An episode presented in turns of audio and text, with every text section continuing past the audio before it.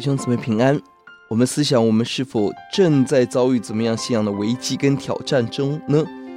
我们一起思想诗篇一百二十九篇公义的审判。本篇在上帝之诗中敬拜的路程，回顾过去救恩的历史，呼求神今天继续做拯救的工作。结构而言，一到四节是神过去的拯救，五到八节是神今日的刑罚。一到二节几乎同样的词重复两次，我幼年来。敌人屡次苦害我。第一节应当是主领者的宣告，第二节是会众的回应。幼年可以指以色列在埃及的年代，神如何听他们的祷告，用十灾分开红海的神迹带领百姓出埃及，经历神迹；也可指我们每个人生命过去的年日，我们经历到神的怜悯。第二节敌人没有胜过我。三到四节有两个比喻强调敌人的强盛。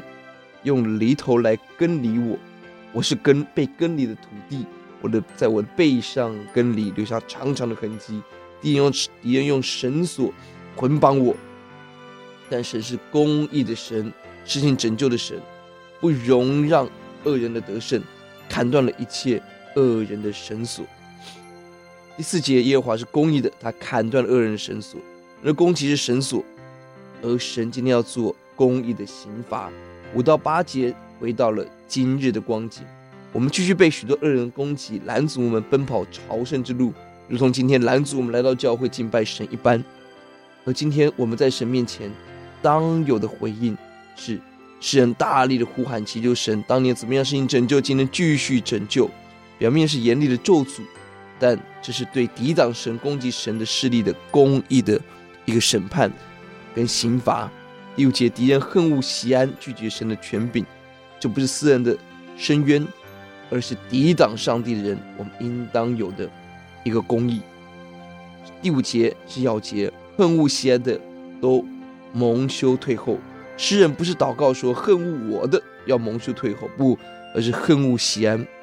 他的心关心神的国度、神的荣耀，他为神的名起了征战。愿我们对神有这样的忠心与委身。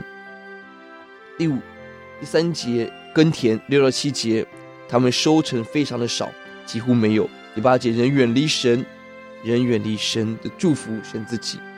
愿我们在苦境中仰望神，思想神的怜悯，为神征战。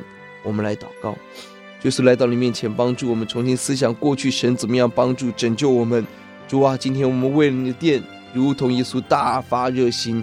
愿恨恶锡安的都要蒙羞退后，愿一切攻击教会、攻击圣徒，哦，主要攻击我们的家庭、我们的出入、我们的孩子、我们的脚步，一切的势力要完全化为乌有。